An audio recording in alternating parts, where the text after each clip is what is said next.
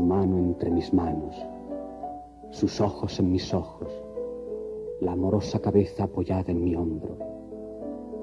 Dios sabe cuántas veces, con paso perezoso, hemos vagado juntos bajo los altos olmos que de su casa prestan misterio y sombra al pórtico.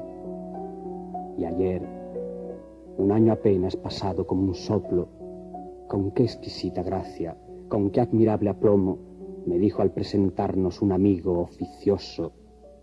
Creo que en alguna parte he visto a usted. Ah, bobos, que sois de los salones comadres de buen tono y andáis por allí a caza de galantes embrollos. ¿Qué historia habéis perdido? ¿Qué manjar tan sabroso para ser devorado sotoboche en un corro detrás del abanico de plumas y de oro? Discreta y casta luna, copudos y altos olmos, paredes de su casa, umbrales de su pórtico, no salga de vosotros. Callad, que por mi parte lo he olvidado todo. Y ella, ella, no hay máscara semejante a su rostro.